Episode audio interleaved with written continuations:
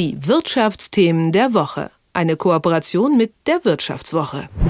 Aus das Auto wurde einfach mal New Auto. Und mit dieser einfachen Änderung, das eine einsilbige Wort einfach ausgetauscht gegen ein anderes einsilbiges Wort, zeigt der VW-Konzern, in welche Richtung es jetzt gehen soll. Denn klar, die Klimakrise, die ist jetzt auch im Bundestagswahlkampf eines der größten Themen, ja wenn nicht das größte Thema. Und da kann es eben auch im Automobilland Deutschland nicht einfach weitergehen mit den immer gleichen Verbrennermotoren. Aber was muss sich denn wirklich ändern? Und was ändert sich vielleicht auch jetzt gerade schon hin zur Mobilität der Zukunft, wie sie oft genannt wird? Genau darüber spreche ich jetzt mit Martin Seiwert von der Wirtschaftswoche. Martin, Tag. Hallo Till. Martin, erstmal vorab, bevor wir hier gleich über die konkrete Situation in Deutschland sprechen. Diese Phrase Mobilität der Zukunft, die ist ja inzwischen fast allgegenwärtig. Kannst du noch mal kurz zusammenfassen, was sind denn da so die großen Punkte, die da gemeint sind? Genau, es ist wirklich ein bisschen eine Phrase. Das sind auch so Dinge, die man dann teilweise schon gar nicht mehr hören kann, ähm, weil man dann auch vermutet, dass, da, dass das nur so eine, ja, nur eine Phrase, nur eine Hülse ist und eigentlich ähm, vielleicht nicht viel dahinter. Das ist aber in diesem Fall nicht richtig. Es ist wirklich, es geht wirklich um ganz, ganz neue Dinge. Es geht A natürlich um neue äh, Antriebstechnologien im Auto. Das heißt, die Autos müssen wie auch immer emissionsfrei werden. Das haben jetzt alle verstanden. Das haben eigentlich auch alle in der Autoindustrie akzeptiert. Ähm, und ich denke, es geht hier eindeutig in Richtung Elektroantrieb, also batterieelektrisch. Ähm, das andere große Ding ist sozusagen die Aufrüstung des Autos zu so einem Art rollenden Computer, einem rollenden Smartphone. Also die Autos vernetzt zu machen ähm, und sie dann, wenn sie äh, entsprechend aufgerüstet sind, elektronisch auch selbsttätig fahren zu lassen. Das Roboterauto. Ja, also diese zwei Dinge ähm, kann man eigentlich als die Hauptelemente der, dieser, neuen, dieser neuen Mobilität und dieses neuen Autos, New Auto, ähm, ja, begreifen. Und wie nimmst du jetzt so die Situation in Deutschland wahr? Hier wurde ja der Verbrennermotor sehr lange noch sehr vehement verteidigt und das ist mancherorts sicherlich auch immer noch so. Aber ist die Automobilindustrie in Deutschland grundsätzlich bereit, sich zu wandeln? Ja, das schon. Ne? Wir haben jetzt Ankündigungen, das sind ähm, auch sicherlich nicht leere Versprechen, auch wenn das immer viele Menschen fürchten, weil natürlich die Autoindustrie in der Vergangenheit, Stichwort Dieselskandal, nicht ehrlich war. Deswegen fürchten viele Menschen, dass jetzt auch diese Ankündigungen nicht wahr sind. Aber da kann ich schon sagen, von meinem Einblick her in die Branche, das ist, das sind äh, korrekte Ankündigungen, das werden die ungefähr so umsetzen, wie sie wie es gesagt haben. Sie werden bis Ende dieses Jahrzehnts weitestgehend aus dem Verbrennungsmotor rausgehen äh, und sie wollen auch unbedingt die Autos ähm, vernetzter machen, äh, elektronisch aufgerüstet und am Ende dann zu autonomen Fahrzeugen. Was sind da aktuell noch so die größten Hürden bei? Die größte Hürde ist sicherlich das autonome Fahren. Der Elektroantrieb als solcher ist dagegen noch vergleichsweise banal. Das kann man technisch ganz gut hinkriegen. Ähm, das sieht man ja auch bei Tesla. Jemand, der ganz neu in den Autobau reingegangen ist, kriegt das eigentlich ganz hervorragend hin. Und die anderen, die hier sehr viel Erfahrung haben, die können da jetzt auch ganz gut nachziehen und können das hinkriegen. Das autonome Fahren ist sehr viel komplizierter. Ähm, da lauern immer wieder böse Überraschungen. Irgendwie macht dann doch mal ein Auto was falsch. Also bei Tesla gibt es jetzt zum Beispiel das, das, äh, den Verdacht, ähm, dass der dieser Autopilot, wie man das, diese Autonomfunktion da in Tesla nennt, ähm, mit Polizeifahrzeugen, die das Blaulicht angeschaltet haben, nicht klarkommt und da gern mal reinfährt. das sind solche Dinge, da wird manchmal die Elektronik dann irgendwie überlistet und es passieren vielleicht dann am Ende sogar schlimme Dinge. Also das ist sicherlich noch eine Hürde, ähm, aber die Autobauer sind ganz gute Hoffnung, dass sie die nehmen können.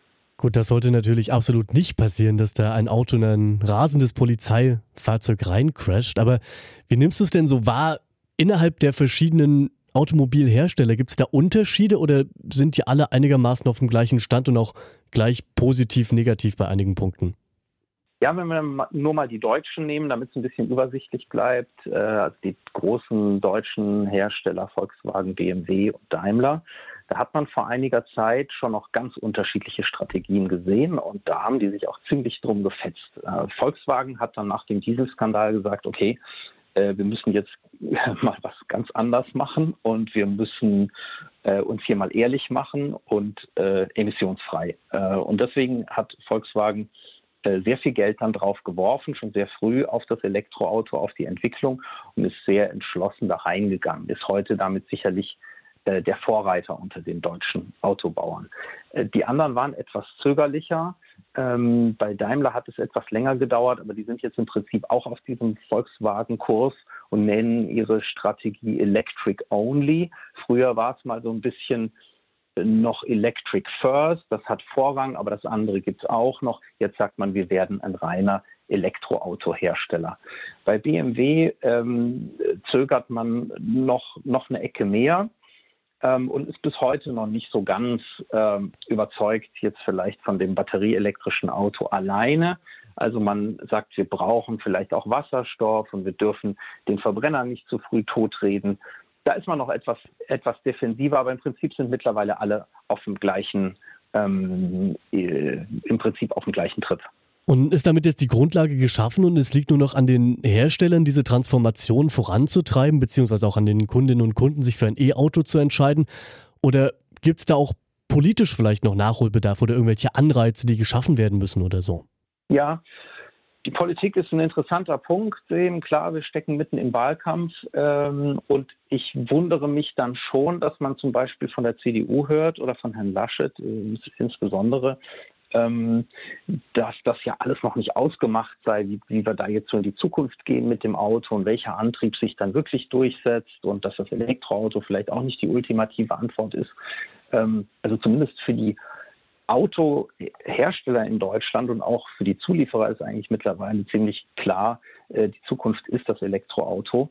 Und es funktioniert ja auch ganz hervorragend. Im Prinzip alles, was da äh, an neuen Modellen auf die Straße kommt, das klappt alles ganz prima und es wird, wir stehen noch ganz am Anfang, das wird auf lange Sicht alles noch, noch besser. Äh, also eigentlich scheint die Richtung in der Branche klar, aber die Politik äh, irgendwie scheint sich da noch nicht so ganz committen zu wollen. Ich weiß dann nicht, für wen sie da eigentlich spricht. Ja, ähm, das finde ich verwunderlich. Ähm, in der Industrie aber, glaube ich, ist die, ist die Marschrichtung ziemlich klar. Also die deutsche Automobilbranche steht am Anfang einer wahrscheinlich sehr großen, umfassenden Transformation, über die haben wir jetzt auch gerade schon kurz gesprochen. Und das ist auch das Thema deines Artikels, der heute in der neuen Ausgabe der Wirtschaftswoche erscheint. Wir haben noch Zeit für eine letzte Frage. Da interessiert mich noch kurz, wie die Recherche so lief. Was war so das Spannendste jetzt für dich? Ja, spannend war für mich grundsätzlich erstmal, ähm, dass wir guten Gewissens eine relativ positive Geschichte machen konnten über die Situation der deutschen Autoindustrie. Denn wir haben jetzt über viele Jahre ähm, auch sehr kritisch berichtet und waren sehr skeptisch, ob die deutschen Autobauer und die Zulieferer, die vielen, die wir in Deutschland haben, äh, ob die diesen, diese Transformation wirklich hinkriegen oder ob die nicht überrollt werden sozusagen von den von der amerikanischen und der asiatischen Autoindustrie und den dortigen Zulieferern, weil die einfach in vielen Stellen nehmen wir das smarte Auto, Stichwort Silicon Valley, nehmen wir den Elektroantrieb, Stichwort äh, die Batterien, die fast alle aus China kommen, die guten, äh, ob wir nicht von, von diesen Konkurrenten irgendwie überrollt werden.